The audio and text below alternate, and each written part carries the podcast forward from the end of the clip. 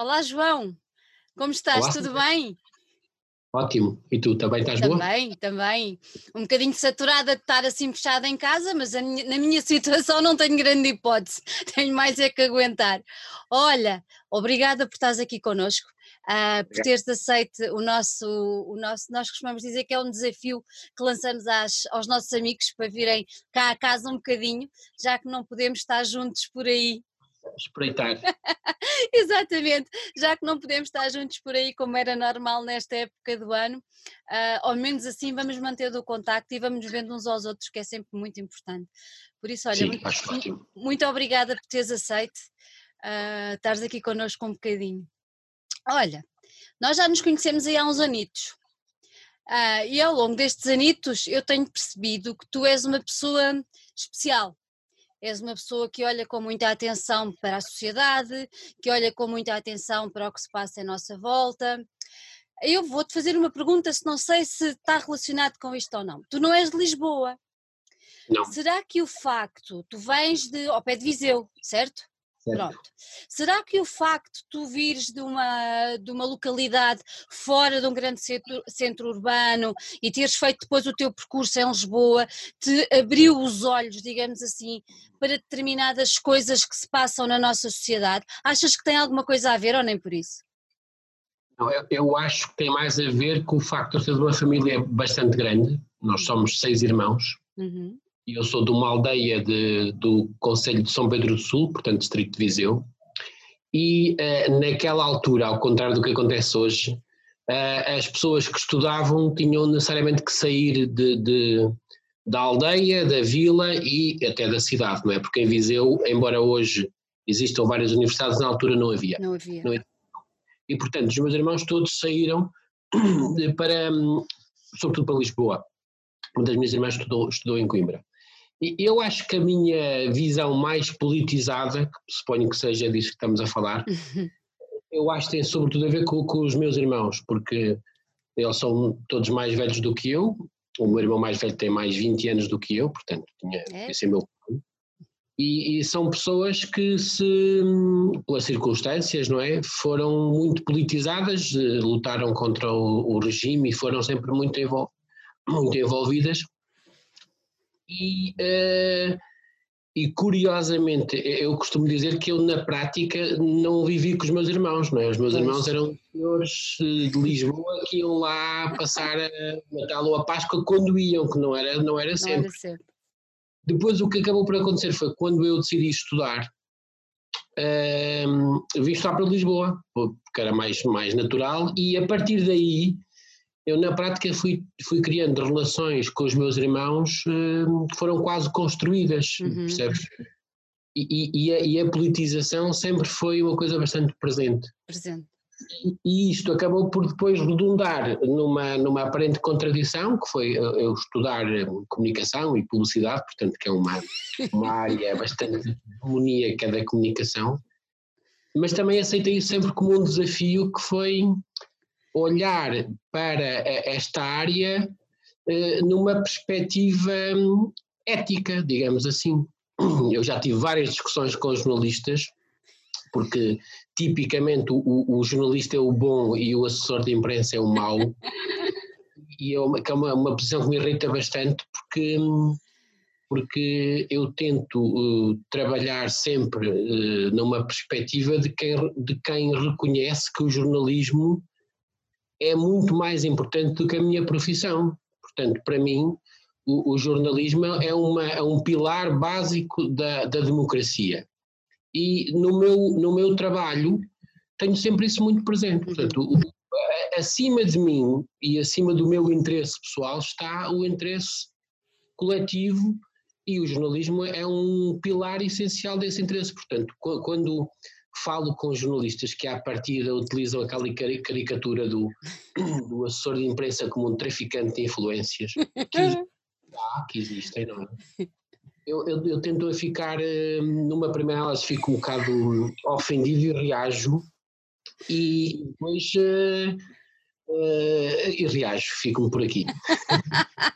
Olha, então há bocadinho disseste que vocês são seis irmãos, não é? Com idades também muito diferentes uh, uns dos outros. Como é, como é que, já percebi com 20 anos de diferença do teu irmão mais velho, é uma diferença brutalíssima, mas em relação aos outros que tinham uma idade mais próxima da tua, como é que foi a tua infância? Ou seja, uh, supostamente era uma casa cheia de gente, não é? Vocês tinham sempre gente lá por casa. Como é que foi a tua infância? A esse nível?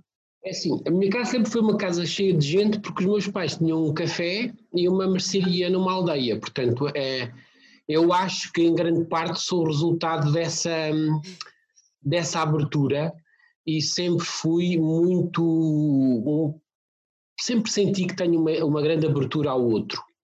Um, e a, a, minha irmã mais próxima de mim, que tem quatro anos mais, a mais do que eu, que foi a única que estudou em Coimbra, uhum. uh, também foi, teve um contributo bastante grande na minha, na minha formação pessoal, digamos assim, porque um, eh, é, ela é uma pessoa bastante esclarecida, os meus irmãos são, são pessoas por, também por serem politizados, portanto eram pessoas que gostavam sempre de ler, e mesmo quando, quando os livros que queriam ler não eram permitidos, portanto sempre fizeram, fizeram esse esforço.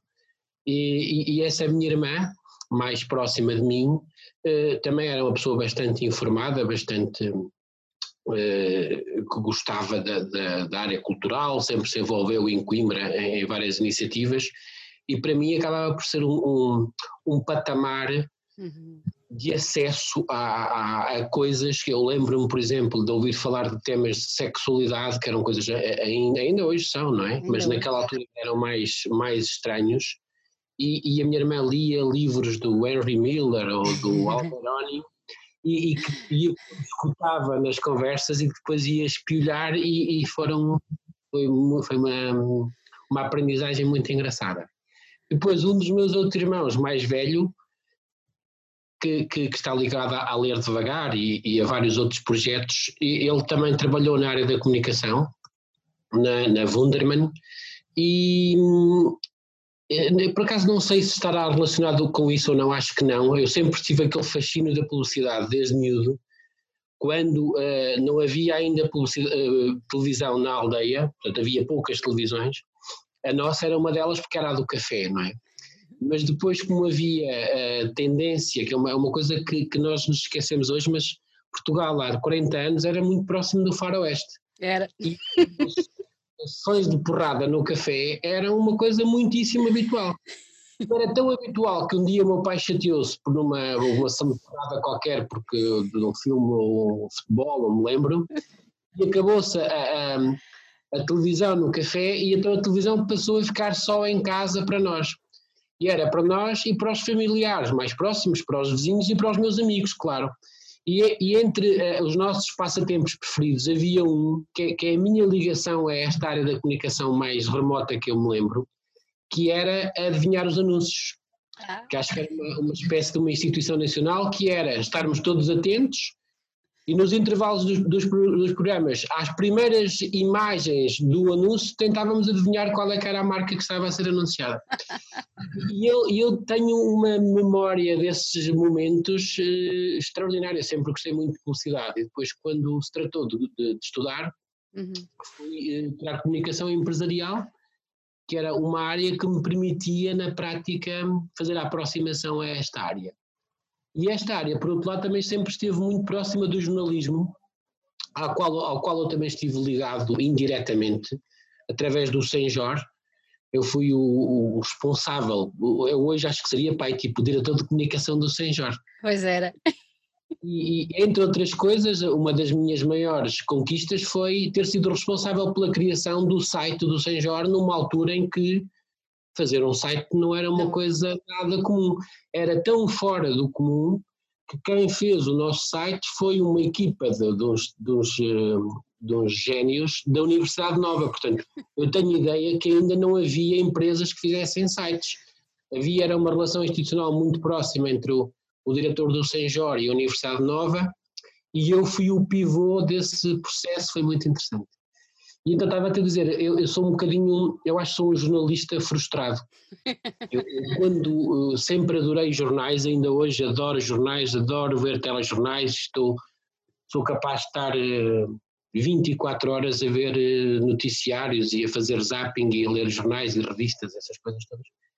E, portanto, esta ligação e esta proximidade com a comunicação, tanto de um lado como do outro, uhum. uh, começou muito cedo e, curiosamente, nos últimos anos também se tem acentuado, porque à medida que fui, uh, uh, que me fui especializando na área da assessoria de imprensa, também acabo por dormir com a minha amante permanentemente, sobretudo através da formação que dou no Senjor, e o mais, ainda mais engraçado é que ultimamente passei a fazer parte de uma bolsa de formadores para, para a literacia para os média, um projeto em que estão envolvidas várias entidades e que o Senjor acaba por ser ali o epicentro de, uhum. de, várias, de vários ramais de acesso a esses públicos especiais que são os professores e os alunos e os, os formadores em geral, e que envolve o Sindicato de Jornalistas, envolve o ISCTE, e envolvem várias outras instituições.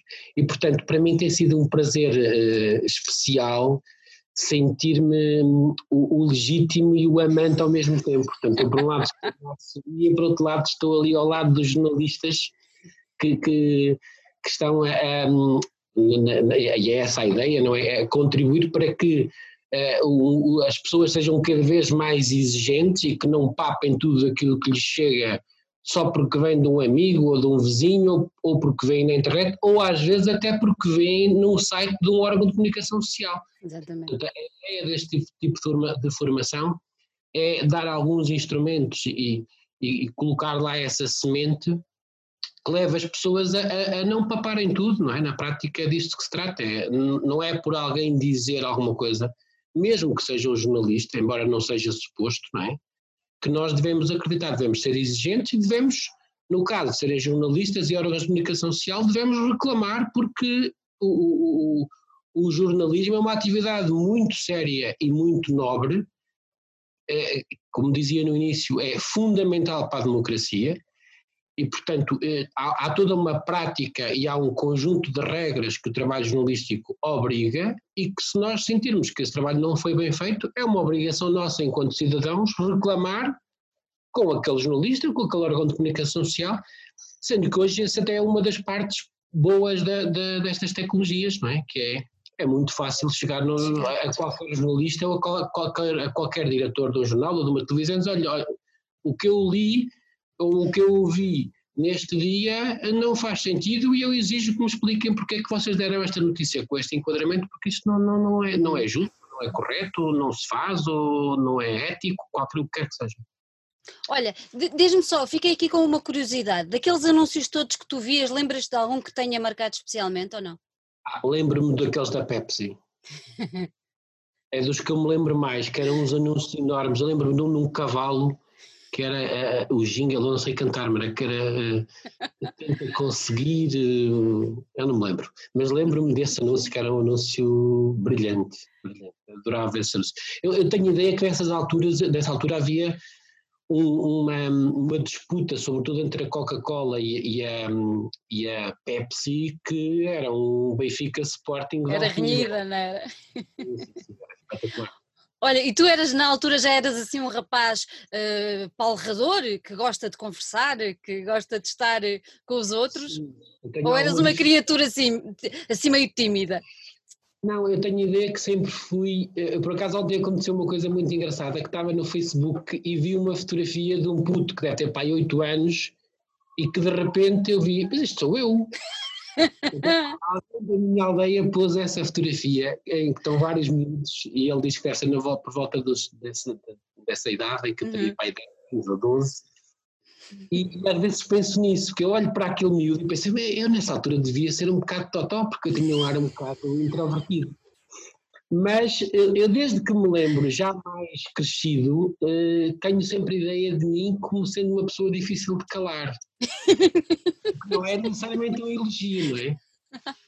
Mas, mas, eh, mas também tenho ideia que eh, mal comecei a, a poder tomar conta da loja, que era essa a tarefa mais nobre que havia lá em casa, quando já era crescido. Eu, tal como o Álvaro Covões, também comecei a trabalhar para aí aos 12, acho que não devia ser obrigatório, mas eh, como era o café dos meus pais, eu adorava aquilo. Exato. E, curiosamente percebi, já depois de, de, dos meus pais morrerem, que para os meus irmãos nem, nem para todos era uma, era uma piada, eh, eles não achavam piada nenhuma aquilo, e por isso é que fechámos. Eh, para mim aquilo era uma festa, para eles era um inferno, porque era estar a porta, ter a porta aberta, a porta de casa aberta a toda a gente, e eu percebo que não é uma coisa fácil para toda a gente, não é? Mas eu de facto sempre tive esse prazer dessa partilha. E, e lembro-me de quando comecei a ficar a tomar conta do café sozinho, que para mim era um prazer gigantesco ter eh, essa à vontade, não é? Ter, ter é. esse prazer de estares ali uh, a servir o outro no bom sentido, portanto não era no sentido de subserviente, mas claro. a, a, abrir as portas e a receber as pessoas e a tentar ser simpático, sendo que o meu pai sempre teve uma característica que, que eu acho que nós também herdámos, e, e, e profissionalmente também tento ser assim, o meu pai nunca foi daqueles comerciantes que, que, achava que o cliente tinha sempre razão. O meu, meu, pai, que era um tipo muito particular, achava que o cliente tinha razão se o cliente tivesse razão. Claro. Não tivesse razão, ele zangava-se e no limite expulsava o cliente e eu assim não quero cá como cliente. Que era uma coisa muito, parece um detalhe, mas não é. Percebes? O meu pai tinha algumas coisas de domínio da, da, das coisas mais avançadas do marketing, que eu não faria, não, não teria consciência nenhuma, mas que, que eu hoje, quando me lembro disso, penso este tipo era, era, ela era muito avançada.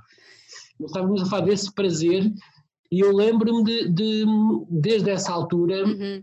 não, não estou a falar de quando era miúdo, que, em que a loja era uma brincadeira, não é? Em que a loja para mim era pegar nos pacotes do Homo e fazer casas, era ir para, caixa, para dentro da caixa do milho ou do feijão e fazer brincadeiras, esconder lá coisas, não sei mas lembro-me já mais dessa, dessa fase mais tardia em que sentia esse prazer de, de, ser capaz de conversar com as pessoas e de ser simpático sem ser um puxa-saco e de perceber que as pessoas gostavam e que sorriam e que se sentiam bem e, e, que alimentavam em mim a ideia de que iriam voltar, não porque eu estava a dar-lhes graxa, mas porque, porque era eram bem recebidos.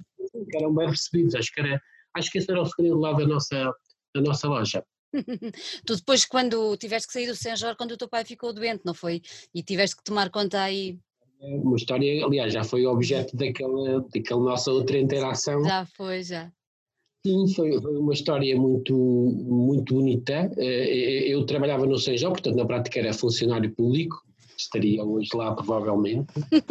Mas o meu pai começou a ficar doente, os médicos também vai sendo um clássico, enganaram-se todos redondamente e o meu pai afinal não era só stress, mas houve ali uma fase em que eles diziam que era stress, eu despedi-me, despedi os tempos também eram outros, Era outro. estávamos no, no, auge dos fundos comunitários e, e, a perspectiva de nós termos fundos comunitários para fazer um cibercafé rural, que era o nosso projeto, eram, eram bastante plausíveis, mas depois percebeu-se que o meu pai tinha um tumor em, em, estado terminal, durou poucos meses, e depois então aconteceu esse episódio que eu estava a falar, que foi, eu decidi em memória dele, porque, porque achava que fazia sentido também para mim e, e, para nós todos manter o projeto, mas depois comecei a perceber aos poucos que não era uma coisa explícita, que os meus irmãos estavam sempre a inventar desculpas e que não sei o quê, mas até que um dia fizemos um, um almoço em Viseu e eles me perguntaram, mas quanto é que estás a pensar em ganhar? Já tens ideia? Eu disse-lhes um valor e eles disseram, não, mas se nós te pagarmos seis meses esse valor, tu desistes. eu percebi que eu era o único que queria manter uh, aquilo aberto, porque, uh, entre outros fatores, porque nós somos muitos, e já na altura havia muitos netos, e não me lembro, mas já bisnetos, nós não cabíamos todos em casa, não é? E, e então, fechar a loja significava fazer mais, não que coubéssemos todos, uhum. não seria possível, que somos mesmo muitos, mas significava termos outras condições, que foi o que acabou, que acabou por acontecer depois. Fizemos uh, uma reestruturação enorme da casa, aumentámos uh, o número de quartos, mas e, a casa passou a ter outras condições, e foi nessa altura que eu vim para a Sonaicom, na altura, em 2000, e pronto, voltei para Lisboa, Uh, e fui mantendo sempre o contacto com, com a aldeia e com, com, com, a, e com a casa. Já estive lá duas vezes agora desde, desde que começámos a desconfinar e, e, até sou neste momento o gestor do condomínio lá da casa. É importante para ti manter essa ligação às tuas raízes? É importantíssimo, sim. E, e estamos a conseguir outra coisa, que é, quando os meus, porque entretanto depois a minha mãe também morreu, e quando eles, eh, quando os dois morreram, havia a questão das partilhas e eu propus aos meus irmãos, somos todos um bocado chalupas, fiz uma proposta um bocado maluca que era, em vez de estarmos a dividir eh, eh, as várias, os vários pequenos nadas, não é? Que são uhum. os património que existe numa aldeia, que excetuando a casa, são muitos terrenos, mas aquilo provavelmente não vale nada. O que eu propus e que eles aceitaram foi que não fizéssemos partilhas, e que conscientemente criássemos um imbróglio jurídico que provavelmente nunca se vai desenvencilhar e, portanto, o objetivo que já está a acontecer é quem quer eh, vai para lá e participa nas despesas da casa, que são dividido por todos, quem não quiser e não vai lá, paga menos, mas também paga porque se não pagar a casa cai e as outras Exato. coisas caem. E portanto o que está a acontecer, e também já está a acontecer com as minhas filhas, é que a, a, geração a seguir já tem uma enorme ligação à nossa aldeia, que é Oliveira do Sul, e, pá, e estão a acontecer coisas espetaculares. Por exemplo, a minha filha, que tem 15 anos, há 15 dias, e, e isto é um projeto dela já com meses, eh, quis ir para lá com 10 amigos. E então eu estive lá com eles e foi, foi espetacular, foi um, o meu, o meu, o meu contributo foi só uh, garantir que a casa não, não pegava fogo, não é? portanto eles estavam em alta gestão, eu era convidado para almoçar e para jantar, e eles faziam tudo, organizaram-se, tratavam, tinham equipas para, para tratar de tudo, inclusive tratavam da horta que entretanto foi recuperada por um dos meus sobrinhos, temos outra vez galinhas, Espetacular. e foi, foi extraordinário. E depois também estão a acontecer coisas muito engraçadas, ali na zona, designadamente através de uma associação que é a Associação Fragas, hum. que é uma, uma, uma associação que existe na aldeia do meu pai, que é uma aldeia mais pequenina que a minha, mas que é ao lado da minha, que foi feita em homenagem a uma amiga minha que era bióloga da Almada e que foi morreu num acidente, foi uma coisa trágica, mas que está, que está a ter um, um contributo espetacular para o desenvolvimento da aldeia. E entretanto também estão a acontecer outras coisas, por exemplo, na Quinta da Comenda, que é, uh, descobri agora do Ângelo, que era o antigo proprietário do, da Miosotis, das lojas biológicas que havia em Lisboa, mas pelos vistos ele tem uma ligação também lá a São Pedro do Sul, já somos grandes amigos, e estou a ajudar a, a organizar uns concertos, que não vou dizer já porque podem não avançar, mas em princípio no dia 15 de agosto, no dia 29 de agosto e no dia 12 de setembro, vão acontecer concertos na Quinta da Comenda, porque o Ângelo é um tipo fora do vulgar e como sabe que os artistas estão todos um bocado à rasca, disponibilizou-se para acolher estes concertos que terão um valor simbólico e que reverterá a favor do, dos músicos. E portanto tem sido uma redescoberta muito engraçada. Eu continuo sempre, às vezes, com muita vontade de voltar, mas não, não é, não é fácil. Mas pronto, vou, vou voltando assim nestes momentos e, e dá-me um gigantesco prazer voltar. Eu gosto imenso daquelas coisas. Nunca fui muito do campo, uhum. Eh, não percebo nada de agricultura, mas gosto de bricolagem e de comprar moto. Há dias comprei uma moto roçadora e comprámos uma motosserra e um, um corta-ferros e tem sido pá, aventuras espetaculares, tem sido muito giro. Olha, tu nessa interação que estavas a falar, que foi uma, um, pequeno artigo que nós fizemos contigo, disseste uma coisa maravilhosa, eu na altura achei lindíssimo, que é que gostas de chorar e que nunca reprimes uma lágrima. Ah, Mantens o que disseste? Completamente.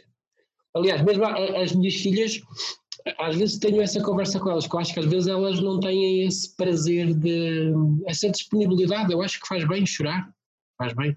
E, e acho que numa sociedade machista como a nossa, há muito aquela ideia de que os homens não choram, eu acho uma estupidez gigantesca. Acho que chorar, acho que são as pessoas estúpidas, ou, ou alguém que tem algum problema e, e isso dá vontade de chorar com pena ou com, com solidariedade acho que se deve chorar, acho que se nós estamos tristes, eh, fazer esse luto que nos permite fazer quando choramos, acho uma coisa, acho que até inteligente. É catártico, não é? Deixa, põe para fora tudo o que.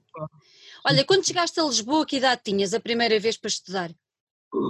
Então, eu estava na tropa, eu ainda sou uma pessoa do tempo da tropa. e fizeste a tropa toda? Isso. Valente. Fiz a tropa em Santarém, eh, odiei no início, apetecia-me pôr uma bomba a cada fim de semana que voltava.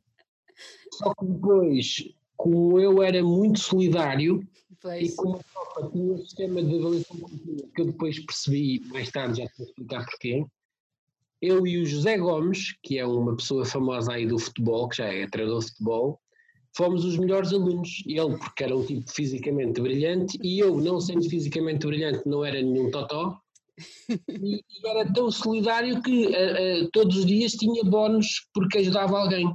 E então, eu e o Gomes fomos convidados a ficar lá a dar aulas. E, portanto, eles acabaram por me subornar e eu acabei por gostar daquela experiência e adorei.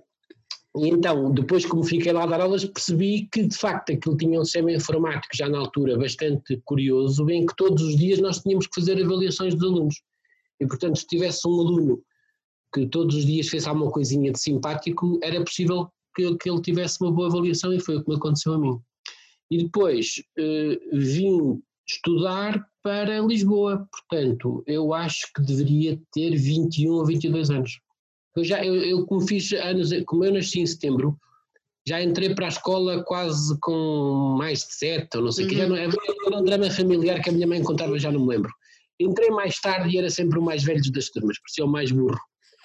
E então, quando vim para Lisboa já tinha, acho que tinha 21 ou 22. Adaptaste bem à vida da capital. É pá, sim, sim. Eu costumo dizer que sou um lisboeta por convicção. Eu quando estava na Sona ainda, ainda houve uma possibilidade de, de, de, ir para o Porto. Para o Porto, pois. Que em princípio seria bom, bom para a minha carreira, digamos assim, mas houve ali um momento em que eu pensei, pá, eu prefiro viver em Lisboa. E então mantive-me por cá e continuo a ser um Lisboeta por, por convicção. Uhum. Sim. Tu estiveste na Sonai quanto tempo? 12 anos.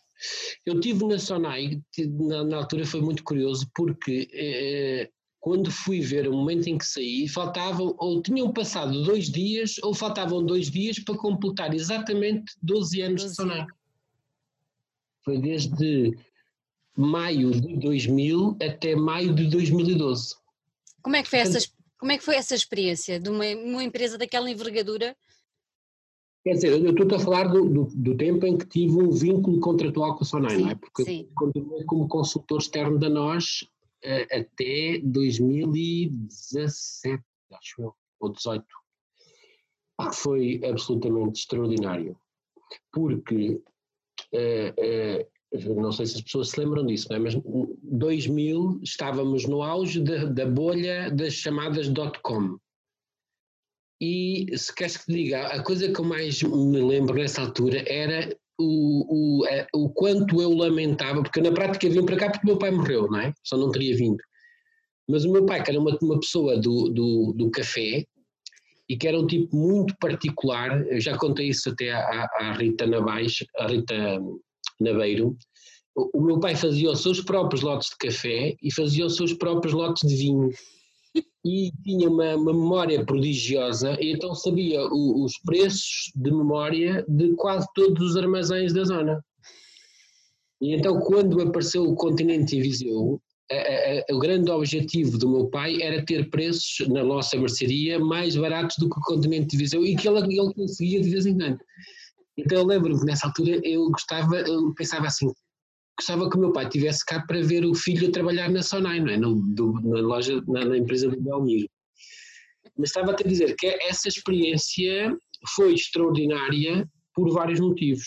Porque estávamos no auge das dot-com, uhum. é? que era o, o setor mais uh, in do mundo, e estava na empresa mais importante do país e com uma particularidade é que a Sonai, Sonai tinha uma lógica não muito simpática, não é? Que na altura em que apareceu no boneco do Contra-Informação o Homem Choné, que não era provavelmente um elogio, mas nós estávamos na Sonaicom, que era tudo o que tinha de bom na Sonai, menos o que tinha de mau. Portanto, os horários eram. Cada um fazia os seus horários, tínhamos uh, comidas na, no, no na, na, na, copa, tínhamos café, tínhamos leite, tínhamos frutas, chegámos a ter massagens, tínhamos cada quatro, cinco ou seis pessoas, tínhamos uma secretária, uh, andávamos de avião, uh, foi uma coisa de sonho, foi um sonho que uh, se começou a transformar em pesadelo muito rapidamente, porque ao fim de poucos meses se percebeu que todas as empresas de telecomunicações tinham sido aldrabadas pelo sistema, sobretudo pelas consultoras, que tinham eh, desenhado vários operadores de telecomunicações para disputar os, acho que eram 4 ou 5 milhões de clientes que tinha a PT, mas eles tinham criado várias empresas e preparado essas empresas para todas terem os 4 ou 5 milhões de clientes, que era só absurdo, não é? Claro. Portanto, ao fim de poucos meses, quando começaram todas a falir, por um lado, nós pensávamos, nós estamos a salvo porque estamos na Sonai, mas por outro lado, pensávamos, se calhar, se estas 40 ou 50 empresas fecham e fecharam, se calhar nós também não somos a exceção. E, portanto, foi, vivemos, foram anos de grande angústia, mas eh, eu acho que isso também deu uma resiliência a quem viveu estes tempos, porque viver todos os dias com a possibilidade de, de falir ou de fechar ou de qualquer coisa, hum, dá-te uma capacidade extraordinária. Eu lembro-me, por exemplo, que lembro-me em concreto de um produto que nós íamos lançar, que era um produto, um telefone qualquer fixo, um, que nós, a certa altura, percebemos que no dia seguinte aquilo ia, ia para o lixo. Mas no dia anterior alguém pediu uma campanha e nós dissemos, mas não faz sentido que esta manhã vá para o lixo. E o nosso administrador disse, mas isso é amanhã, hoje não vai para o lixo. Depois ele dava-me a explicar e, e, eu percebi, ele disse, pá, se nós começarmos a antecipar o que é que vai para o lixo, ficamos todos paralisados e isso não pode ser. Portanto, nós temos que trabalhar sempre como se a coisa fosse acontecer, até o momento em que alguém que manda diz não vai acontecer. Até lá é uma, uma possibilidade, mas não é uma realidade. E, e, isso foi, depois de perceber essa lógica, eh, passou a ser mais fácil para mim essa capacidade de trabalhares, às vezes de uma forma um bocado irracional, mas que tu percebes que quando estás numa, numa organização tão grande, se não for assim, de facto aquilo paralisa, porque há sempre alguém que diz, ah, isto não vai funcionar, então se não vai funcionar, vamos. O que é que estamos a fazer? Não? É? a ser um bocado absurdo, mas, mas eu percebo, é uma lógica um bocado estúpida, mas, mas tem lógica. Tu saíste de lá depois para fazer a tua própria agência? Ou, uh, ou houve ali um hiato? a minha própria agência, mas a, a razão foi que um, entre as várias, os vários momentos que se viveram de que alguma coisa devia acontecer, a certa altura ia mesmo acontecer, ia acontecer a fusão entre a zona. Zona, zona era, era, era, era. Zona e a Ótimos. E a Ótimos. Portanto, iam acontecer várias alterações nas equipas, e já estava mais ou menos na calha eu passar, um, porque eu na altura fazia assessoria de imprensa, edição de conteúdos e comunicação interna, acho eu. E já estava mais, no, mais ou menos na calha eu passar a fazer só assessoria de imprensa. E então a proposta foi eu passar a fazer só assessoria de imprensa, mas saía e ficava como consultor externo. E eu disse-lhes que, que, sim, que aceitaria, desde que chegássemos a um acordo que fosse interessante, claro. e chegámos. Chegámos muito facilmente a um acordo e foi, foi espetacular, uhum. foi extraordinário. Antes disso acontecer, já tinhas imaginado ter a tua própria agência ou surgiu depois em virtude das circunstâncias? Eu, eu, eu, eu, sempre fui bastante empreendedor, curiosamente, embora hoje em dia não me sinta nada muito empreendedor, apesar de ter a minha própria empresa, eu quando estava no liceu e quando estava a estudar tinha permanentemente projetos de empresas e criava os logotipos e fazia os estatutos e fazia pricings e fazia não sei o quê. Mas depois, quando entrei para a Sonai, esse, esse espírito ficou um bocado congelado. Na prática, não foi, não foi, acho que foi, o que acabou por acontecer foi super natural, percebes? Na prática o que a empresa me estava a pedir não era especial, era tu continuas a fazer o que fazes, ou melhor, tu continuas a fazer só aquilo que tu gostas mais de fazer, e uh, só tens é que assinar aqui um papel em que deixas de pertencer a, a, ao grupo Sonai, a Ótimos na altura, e passas a fazer outra coisa qualquer que tu queiras, que, okay, quem, quem decidiu fazer a empresa fui eu, não é? Uhum. Desde que nos passa o recibo com, com os valores que nós devemos pagar. Na prática, eu depois é que achei que era mais interessante fazer a empresa, mas podia não ter feito a empresa, podia ter uhum. passado recibos ou outro, outro sistema qualquer, ou podia ter ido para outro sítio qualquer que tivesse tu, um acordo. Tu hoje na agência desdobras-te em mais coisas do que assessoria, certo? eu tento fazer quase. O que eu normalmente faço com os meus clientes e o que eu lhes proponho é: eu só, só quero que me cobrem, ou melhor, eu só cobro pela assessoria. Até porque, como estava a dizer no início, a, a assessoria de facto tem. Hum, da mesma forma que o jornalismo tem regras, não é? Eu acho que do lado oposto ao do jornalista tem que estar um assessor que não, que não entre em coisas pagas, por exemplo, não é? Porque no início, embora agora não, seja, não esteja tão, tão claro, do lado das empresas havia pessoas dos meios uhum. e do lado dos órgãos de comunicação havia as pessoas da publicidade. E esses mexiam em dinheiro. Um pagava, o outro recebia. Um queria uma página, outro queria um anúncio e pagava e recebia, estava feito.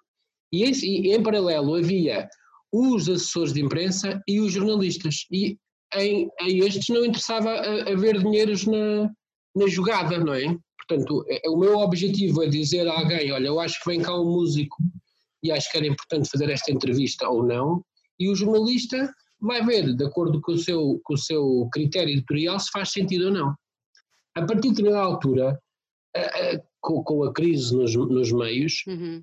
um, isto começa a ficar muito confuso.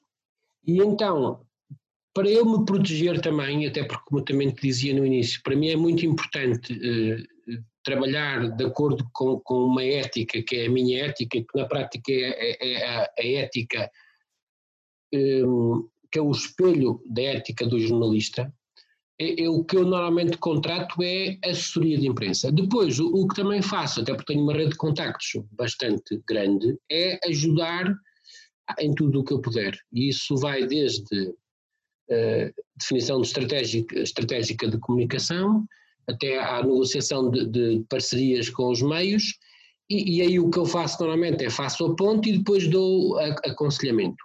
Uma área que eu também gosto muito e que tenho eh, trabalhado ultimamente, até no Senjor, é a comunicação de crise. Uhum. Que é uma, uma coisa que eu, que eu, uma área que eu sempre gostei. O meu, meu primeiro trabalho na Sonai, na Novis, foi comunicação de crise. Que foi, nós tínhamos uma mega ação no verão no Algarve, e eu decidi que, decidi, quer dizer, eu, eu, eu eh, propus que fizéssemos um plano de comunicação de crise e a diretora um bocado a gozar na altura disse-me que, olha, se quiseres então faz tu e toma tu conta disso. E eu fiz, fiz vários cenários, antecipei vários cenários e tudo o que eu tinha previsto aconteceu. Aconteceu. Desde, desde furos no caminhão, desde acidentes no caminhão, até acidentes com espectadores, aconteceu tudo. Foi, espetacular. foi espetacular. Não, foi espetacular porque. Eu percebi. Mas tendem a achar que estas coisas. Ah, agora estou a pensar se vai acontecer uma coisa. E de facto ajuda imenso. Eu lembro-me, por exemplo, que o acidente foi com uma criança e por acaso, como tínhamos aquilo previsto no cenário de crise, estava tudo previsto realmente. Tínhamos o seguro, foi fácil, eu próprio fui lá ao hospital dizer aos pais não se preocupem que nós temos um seguro, já ativámos, e eles ficaram assim todos contentes e foi, foi, foi espetacular, foi uma sensação muito interessante. depois, uh, voltando àquilo que eu faço, uhum. portanto, o essencial é isso. O que eu tento é contratar uh, assessoria de imprensa e depois, a título informal, digamos assim, porque eu também tenho uma coisa que é, uh, um bocadinho como o meu pai, eu acho que o cliente não tem sempre razão. E então, pá, felizmente, eu só trabalho com amigos. Portanto, todos os meus clientes são pessoas que por exemplo, agora durante o, o período inicial da Covid acontecia, ligavam-me à meia-noite ou uma da manhã, que é uma coisa que não é normal numa relação entre clientes, não é? Até porque, por exemplo, durante este período, os festivais, que foram todos suspensos, como sabes, não é? Eu não, não tenho coragem de lhes cobrar, portanto, nem sequer me estão a pagar mas essa relação permite, porque é uma relação que vai muito para além da relação fornecedor-cliente habitual. Exatamente. E, e, na prática eu gosto muito desse papel de, de conselheiro ou de confidente e, e desempenho sempre que posso com, com, a máxima, com a máxima convicção e com o máximo carinho. Olha, e a Eurovisão, como é que aconteceu? Tu ias parar ao Festival da Eurovisão? A Eurovisão foi uma experiência absolutamente inacreditável. Gostaste, não é? Uh, não digo gostei porque acho que é pouco, eu amei aquilo, foi uma coisa. Ah, eu acho que tem a ver um, um bocadinho também com o que eu estava a dizer no início, não é? Eu não tento ser puxa-saco, não tenho nenhuma relação comercial com as pessoas. Exato. Sou. Até porque politicamente também não me escondo, portanto, quem gosta, gosta, quem não gosta, segue Exato. em frente. Mas, eh, felizmente ou, ou, ou, não, não é? Porque, como, como diria outro, a sorte dá-me um trabalho. Eh, tenho um conjunto de relações que, que misturam, eu não sei se misturam porque até parece um bocado eh, mafioso, mas que são relações pessoais que são profissionais, são relações de grande confiança. E eu acho que isto teve a ver com o trabalho que fui fazendo no, no Ótimos Alive, no uhum. Nós Alive, que envolvia a RTP, e que e eu sentia isso, por exemplo, no, no, caso da rádio comercial também era, eles faziam questão de chegar lá e perguntar onde é que eu estava, porque havia ali um conjunto de, de ajudas informais que eu dava que eram preciosas para quem chega a um recinto onde eu já estou há duas ou três ou quatro semanas, portanto era precioso alguém com essa disponibilidade e com essa sensibilidade, que eu acho que tenho para estas coisas da comunicação, e portanto, lembro-me no caso da comercial a Patrícia fazia sempre isso, e no caso da RTP também era comum.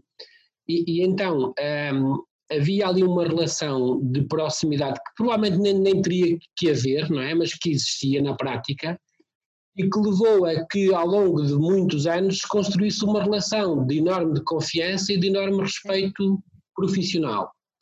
E eu acho que teve a ver com isso. E a certa altura ligam-me da RTP a perguntar se eu podia ir lá falar com eles. Pá, e, e, de repente estavam-me a convidar para uh, ser o responsável pelas visitas.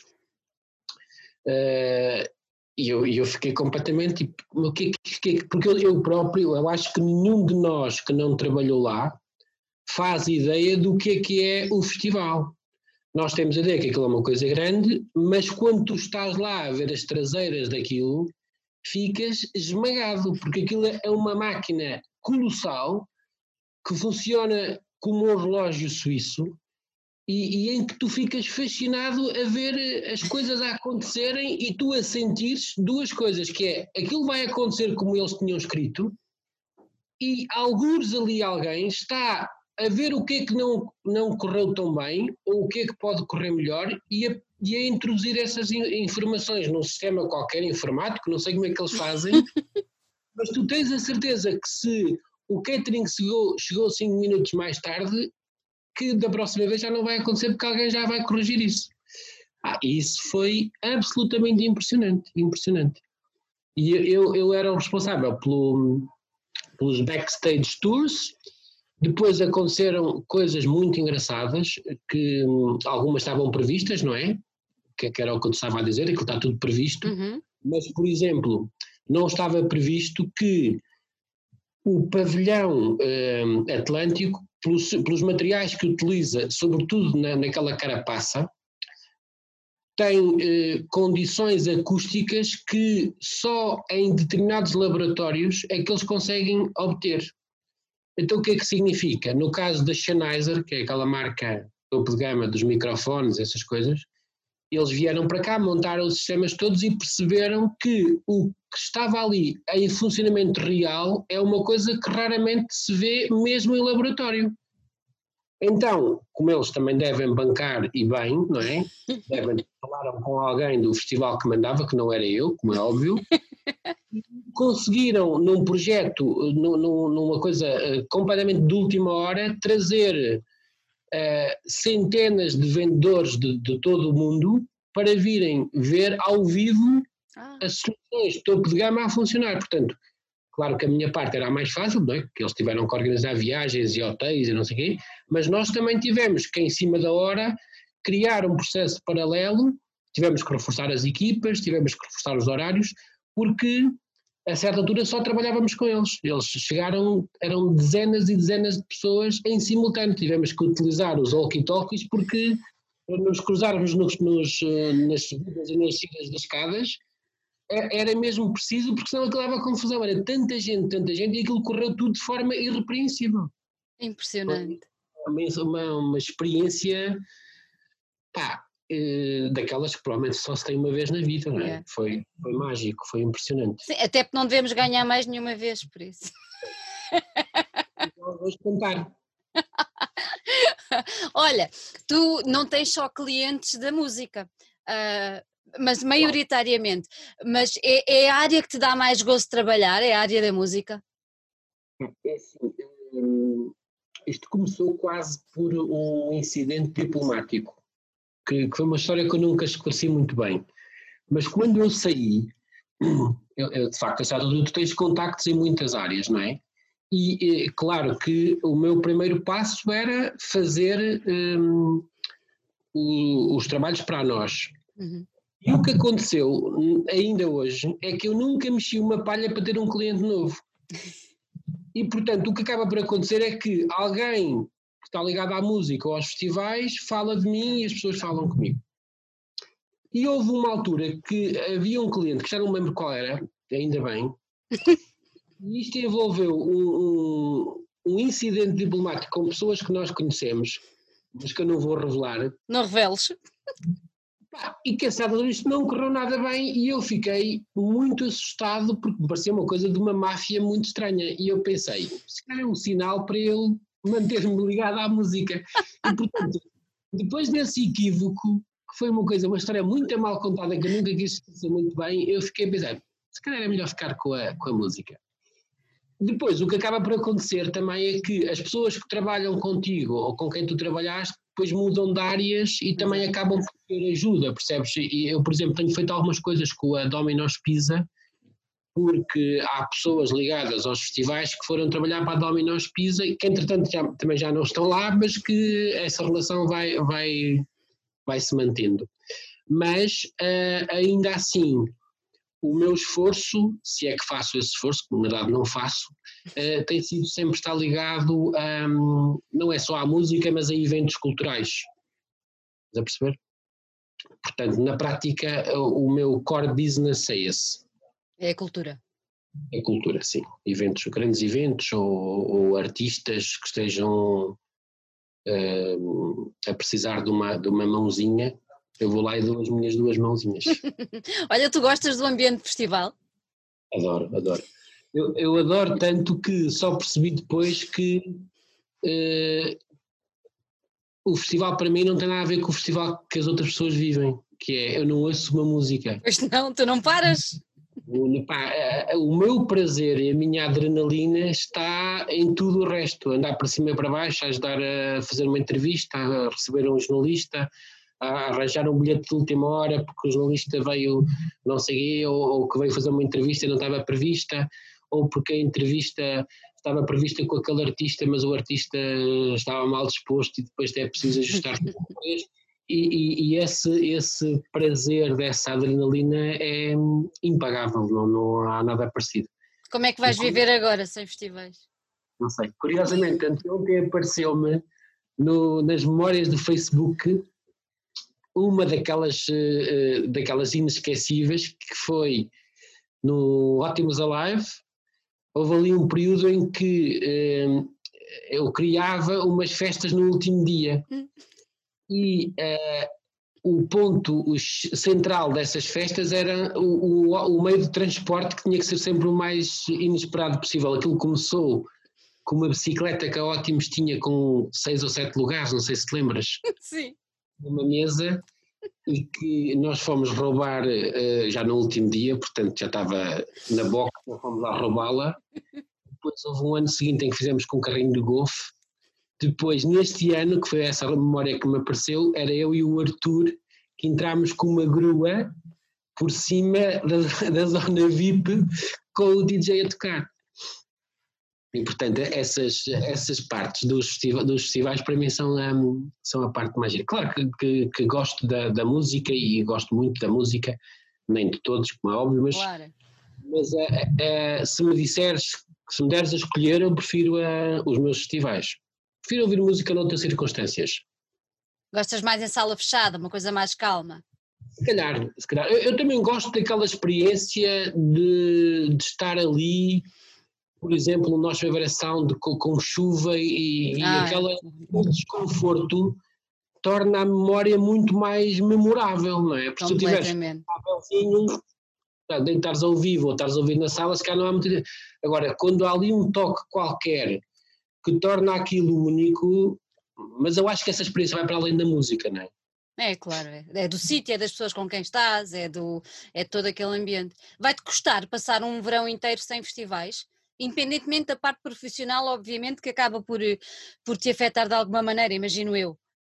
Ah, sim, é, sim, mas eu sou, eu sou um bocado, acho que são as salamandras, não é? Quando tem um problema na pata, cortam a pata e seguem e depois nasce outra. Eu sou, tem de ser assim, há, há um problema, posso resolver? Não, então deixa de ser um problema. Portanto, já estou a pensar nos concertos na, na Quinta da Comenda que estamos uhum. a ajudar, já estou a pensar no, no E Art Beer Fest, que é um festival, primeiro, em princípio vai ser o primeiro festival de cerveja artesanal virtual do mundo, que, que a OG Associado está a organizar. Já estou a pensar num trabalho muito giro, do qual ainda não posso falar, mas que é para um município do Algarve, que, que vai fazer uma campanha para agradecer a quem, nessas circunstâncias, foi ao Algarve na mesma. Acho bonito. É Eu não vou dizer, até devia dizer, mas pode não avançar por algum motivo. acho, que, acho que é, e, e, acho que foi a parte mais gira deste confinamento, foi trazer à tona uma parte boa que todos nós temos, não é? Mas que às vezes não mostramos e que nessas circunstâncias eu acho que se mostrou mais do que normal. Isto foi, foi acho que foi bonito, está a ser bonito. Está a ser bonito. Consegues ultrapassar bem esta situação, não te apavora, não, não, não ficas. Olha, a tal história que falavas há pouco da Sonai, aquele ensinamento daquele teu administrador, não ficas paralisado perante a situação?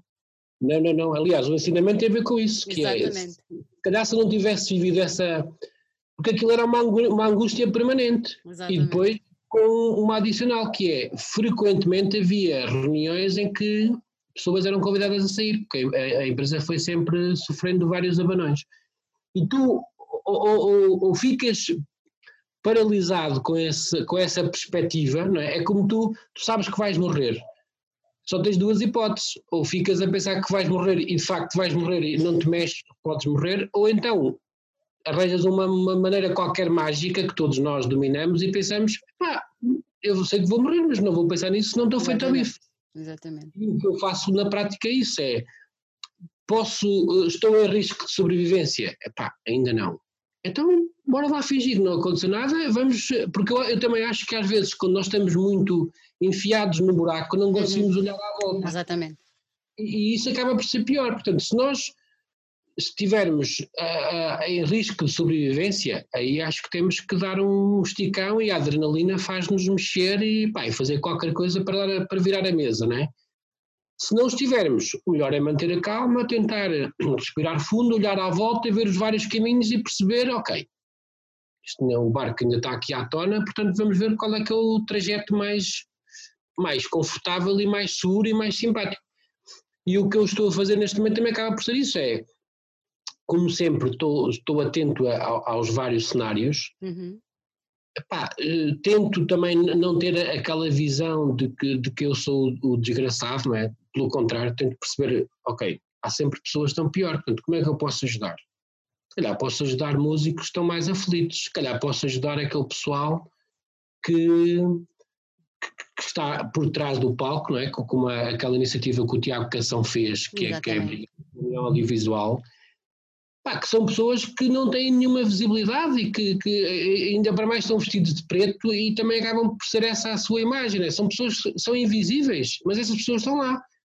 E mesmo fora dos espetáculos, não é? que apesar de tudo ainda somos os que têm mais visibilidade, porque quanto mais não seja temos amigos artistas, há profissões que não têm amigos artistas e que também existem, portanto, se calhar podemos todos ajudar uns aos outros, ser mais solidários, comprar mais ao vizinho, ajudar mais o vizinho, estar mais. Eh, eu, durante o confinamento, também tive essas, essas preocupações. Pôr papéis na rua a, a oferecer ajuda às pessoas que precisassem. Passámos a fazer muito mais compras aos vizinhos e à mercearia de velhotes que a gente nem, nem, nem dava conta que existiam. E, e depois, do ponto de vista do trabalho, também fazer isso, pensar, eh, ajudar os promotores a, a pensar como é, que se, como é que se podem safar e sobreviver. E o, o, o foco tem que ser esse. Eu, eu acho que hum, eu aí sou muito português, acho eu, não é? Eu olho sempre ao lado a ver quem é que está pior. Pá, se tiver alguém pior, já não me posso queixar, portanto não vou estar aqui a perguntar para queixar, não, porque há pessoas que estão pior. E, e na realidade, ah, ah, é? pessoal que está mesmo mal. Eu lembro-me quando estávamos na, na, na Sonai, quando os meus colegas falavam a queixar-se que não tínhamos qualquer coisa, eu, lembrava-me sempre, pá, as senhoras da limpeza vêm para aqui às três da manhã e têm que limpar três ou quatro empresas até às seis ou sete para estarem em casa e terem. E não é para viverem confortavelmente, é para sobreviverem. E eu sou muito sensível a isso. Acho que, acho que é sempre fixe relativizar e pensar nas outras pessoas. Olha, João, tu naquela nossa conversa de há muitos anos falaste nos Tinder Sticks e no Curtains como sendo um álbum extremamente importante para ti. Suponho que mantens, que não alteras isso, mas durante. Agora, quem ficou curioso é favor ir ver uh, o artigo que nós fizemos com o João para ouvir o álbum. Uh, tens, tens alguma música que te tenha acompanhado neste confinamento? Que por algum motivo te tenha marcado? Não Acho que não, quer dizer, bem assim, na prática, esse disco do Curtains continua a ser para mim um, que é uma coisa que já não faço há muito tempo, mas que eu na altura fazia e agora faço pouco, que é quando preciso de. Porque há, aquela questão de chorar, eu acho que às vezes é importante não só chorarmos, como irmos lá abaixo. E então ir lá abaixo é melhor ir de forma controlada. E eu, quando lá abaixo de forma controlada, punha o Tinder Stick chorava, lembrava-me dos meus pais e depois voltava novo. Depois há, do, há dois, hum, duas bandas que têm passado muito, hum. mas que estava agora a pensar que já é influência das, das adolescentes cá de casa. Porque eu tenho duas filhas e a Ana, que é a minha namorada, tem uma. As mais velhas têm 15 anos. e há uns tempos fizemos uma viagem e fomos ouvir um, os Diabo na Cruz e elas sabem as músicas todas de cor e salteado, portanto ouvimos em é repeat. Exato. E agora também elas ouvem, elas ouvem até bastantes coisas, mas eh, há, há, um disco, aquele disco da Billie Eilish, que também tem rodado bastante. E como o confinamento, acho que também estamos, estamos mais tempo juntos, acaba por acontecer isso. Em todo caso, há uma característica que eu acho que também se perde bastante, que é eu, mais do que do CD, sou uma pessoa de rádio. De rádio. Eu gosto uh, daquela ideia de não saber o que é que estou a ouvir. Estás a perceber? De, uhum. eu, eu, prefiro rádio à playlist, de longe. E então ouço muito, continuo a ouvir muito uh, rádio, sobretudo uh, Antena 3, TSF, uhum. TSF tem tido algumas playlists muito giras ultimamente. Pois tem. Um, depois SBSR, Vodafone FM e, e, pronto. Depois, entretanto, também já fui recuperar o meu leitor de CDs que estava aí moribundo, mas já está a funcionar. E de vez em quando pomos CDs, mas um, varia, varia muito. Olha, mas terminamos muito bem, terminamos com a rádio, com, que é uma, uma área que, que nos agrada muito a ambos e, e, que também tem tido grande evidência aqui nas nossas conversas e é sempre gente boa que está do lado de lado. Ainda bem que eu disse SBSR, porque o Paulo Lado foi o. É verdade, é verdade. Já tivemos o Paulo, já tivemos o Mariano. É só gente boa que anda por ali, mas também já tivemos o calado na Antena 3. Isto Exatamente. não somos, não fazemos cá distinções. Olha, João, gostei muito de falar contigo, gostei muito um prazer, de rever e vamos esperar que isto tudo passe, que fique tudo muito longe e pá, e ver se a gente se volta a encontrar por aí para dar umas belas gargalhadas. O problema é os abraços e os beijinhos. Já viste? Sei que não é, ju- não é justo. Não é justo! Olha, para, para já fica um beijinho muito grande, virtual, e um abraço muito grande. E olha, e, Muito e obrigado pelo convite. nada, foi um gosto muito grande. Adeus. Tchau, Beijinho. beijinho, beijinho.